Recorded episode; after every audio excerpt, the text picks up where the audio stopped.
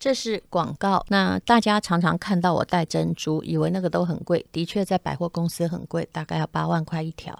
但是我们自己的网站呢，因为得到了朋友的支持，是诸暨养珍珠的中欧同学，那么一条呢卖不到两千块，我自己都吓死了。天哪，我戴的珍珠这么漂亮，结果它这么便宜吗？说穿了还真不值钱。那我每次常常戴珍珠，里面常常穿的就是黑色的卫生衣，但是，外面加一件皮衣再戴珍珠，看起来呢就很像贵妇了。那我们的珍珠都通过了台大宝石鉴定所、台大地质系的博士，也是我的学弟的检验。为什么可以卖这么便宜？刚刚就说的诸暨嘛。那么我们还有一位朋友是在大溪地。啊的海边有自己的养猪场，用现在的技术，的确是可以培养出以前在华尔街卖的比钻石还贵的珍珠。所以有机宝石事实上不太值得你花太贵去买，几千块呢。带出一种高尚感是很重要的。好，即将结束，请看资讯栏的连接，都是朋友提供，中间呢都去中间化，也就是中间没有任何的剥削的商人，所以才能够卖这么便宜，保证比百货公司的专柜的进价还便宜，就送到了消费者的手上。当然，一般的珍珠哦，都有一些啊。嗯珍珠是贝壳经过磨难之后产生，所以是大自然礼物，都有一些微微的沙孔和螺纹。如果你不能接受的话，那还是得买百万的珍珠。请看资讯来连接。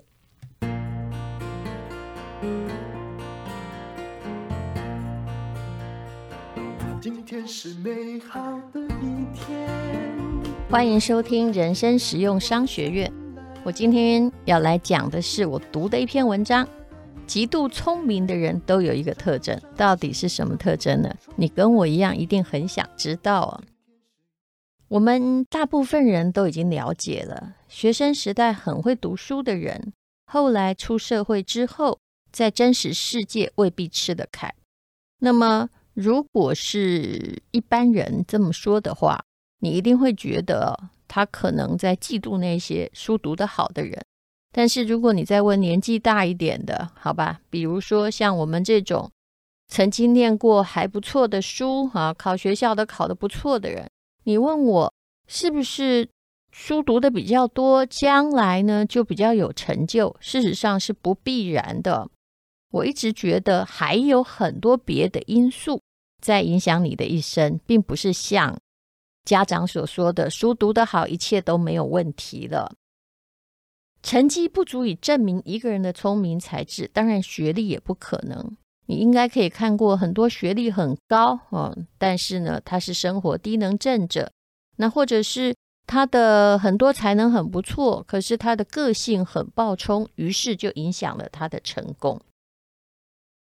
世界上有很多成功的人都对这件事表示了看法哦，到底什么才是人生最重要的事呢？那个特征在哪里啊？贝佐斯他觉得是不拘一格的创意，所以特别重视创意的人才。那么马斯克他注重他的第一性原理，也就是你是不是可以抽丝剥茧的去解决问题。那么贾伯斯也有不一样的看法哦。贾伯斯曾经在一九八二年在某一个美国的学院演讲的时候哦。他在定义说什么是最高等的智慧，在他的眼里，并不是非常专精单一的专业领域，比如说你是个半导体专家，或者是你是一个呃很棒的律师。你应该知道的，很多人呐、啊、学了一大堆东西，登上了世界之顶，可是、还是过不好这一生。其实。贾伯斯的人生应该也是在世界之顶，但是未必也过好这一生。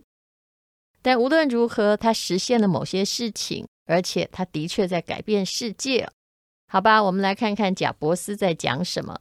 贾伯斯说：“聪明有很大的一部分在你必须要纵观全局，就好像呢，能够从很高的大楼去俯瞰一整片的城市的全貌。”很多人也许就只由下往上看，或者是看到了某栋建筑物哦，当别人呢只是在按照指令或 GPS 在想怎么样从 A 走到 B 的时候，你已经看见了这个世界的走向，看穿一切看起来很难，对不对？那如何拥有这种洞察趋势的鹰眼呢？当然也不是像大家所想的一样，什么天生有灵异的眼睛哦。贾伯斯的回答哦，他在这个 How to 的选择上面，他说。你最好能够做一个知识上的杂食动物，用你的方式去探索这个世界，把很多东西都收进你的眼睛里和脑海里。其实这个理论对我是有影响的。也就是说，虽然我们必须要成为一个专才，可能这社会才给你饭吃，但是如果你只会某一方面的知识，你有没有觉得人生好无聊啊？都照着同样的路走。无论如何，至少会觉得无聊。所以，是不是可以去学更多的东西呢？贾伯斯说：“你呢？哦，跟别人的经验其实都是不一样的。每个人的人生都是独一无二的。但是啊，很多人他就想要觉得跟别人一样才安全。可是，如果你的想法跟别人一样，你只会好像跟得上这个时代。”但事实上，你没有办法当成一个创新的人才。你看的如果不够多、不够远的话，你看不出趋势来哦。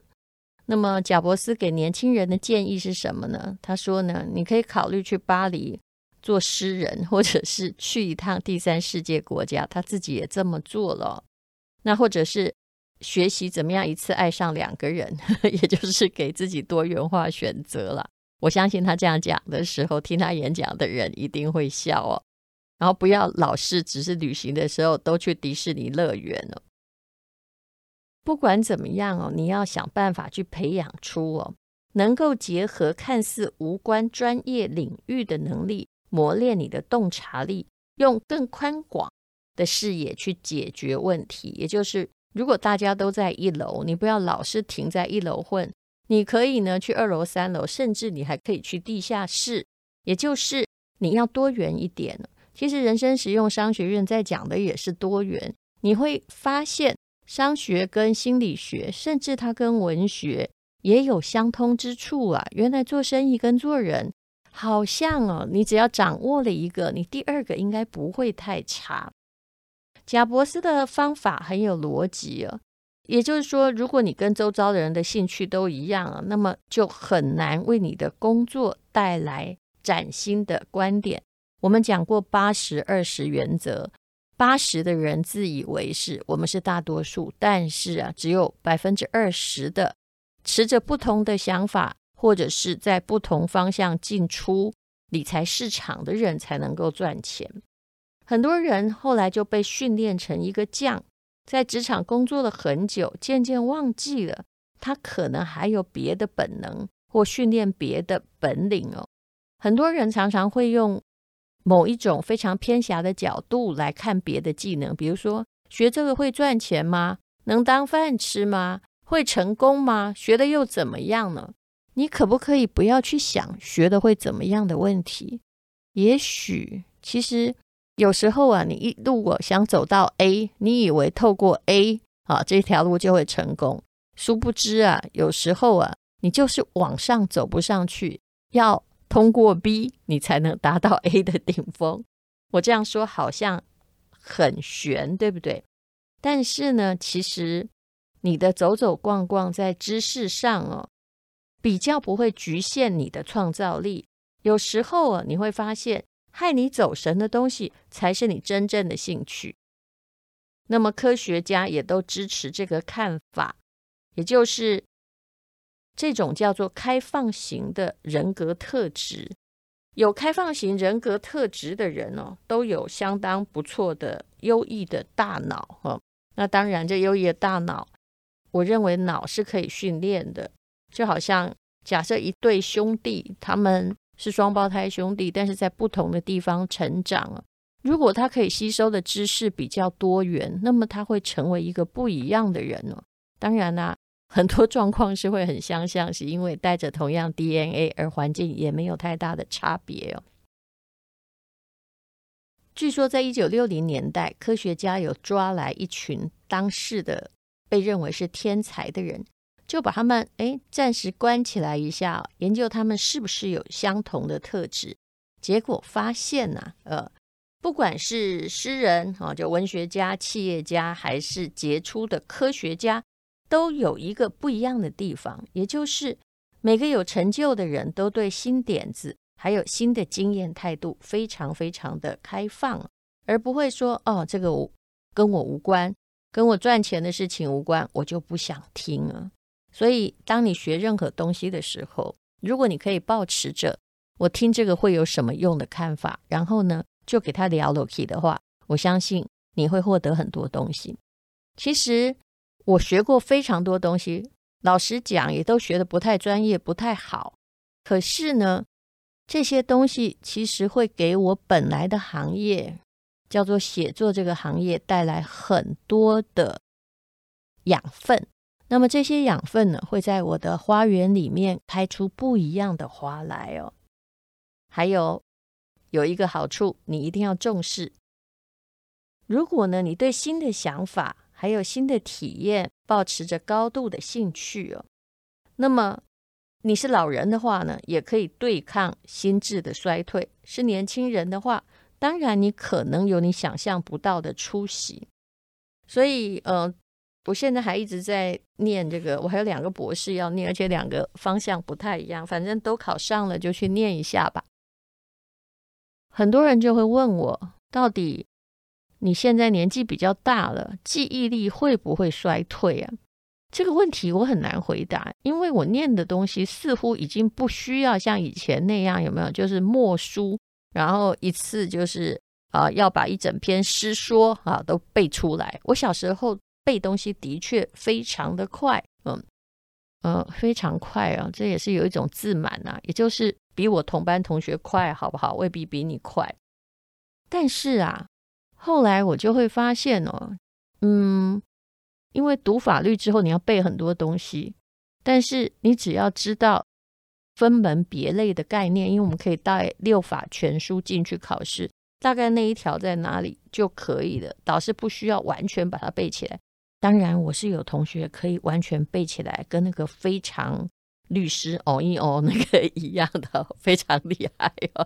可是我基本上只记得他在什么地方哦。我认为那个可以寻找答案的逻辑还是最重要的。那当然，后来我就没有走这一行，对法条也就是生疏了。何况法条常常在改变，但是我会觉得这个叫精神长存，因为。中间的某个逻辑，你是可以去推理的。每一个学问都有它的相通之处。那后来呢？哦，不管我念商学，或者是也许我在考一堆你觉得很奇怪的考试哦，可能包括帆船或潜水，我都企图去建立某种系统化。假设你记不得的话啊，一定要背嘛。如果要考试，记不得的话，我就会。为自己打比喻，就是说，在我日常生活的领域，这个东西啊，大概是什么样子，而不要去硬记。所以，这是一种触类旁通的方法论呢，以至于我现在一直认为，就算到这个年纪哦，叫我背书，未必能够真的像以前那么的快哦。那以前是不需要方法论就背得很快，可是呢，现在的。对于很多东西的贯通理解能力更强，而且因为我找到了去记它的方法，所以也不会那么的差。总而言之，学习是一种相当的快乐。每天好像没有看到一些新鲜的事，我会觉得有一点无聊。那也许你会担心说，那失败了呢？其实我也有考试失败的经验呢。失败就失败吧，反正以目前而言。通常你要去考那些专业的考试，假设厨师执照好了，你考失败了，大概也只有你的同学知道吧。你不要大声宣扬就好了。如果你愿意宣扬，人家还觉得你真的很勇敢呢。考失败了还敢讲，我觉得我反而会比较钦佩这样子的人，对不对？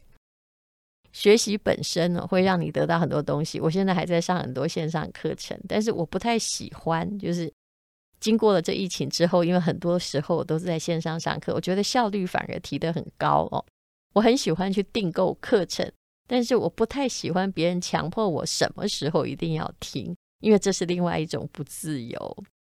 尤其是我在跑步的时候，我分外的喜欢听课程，就跟你在听 podcast 的时候，可能就是你也在跑步，或者是你正在洗碗做一件无聊的事情一样。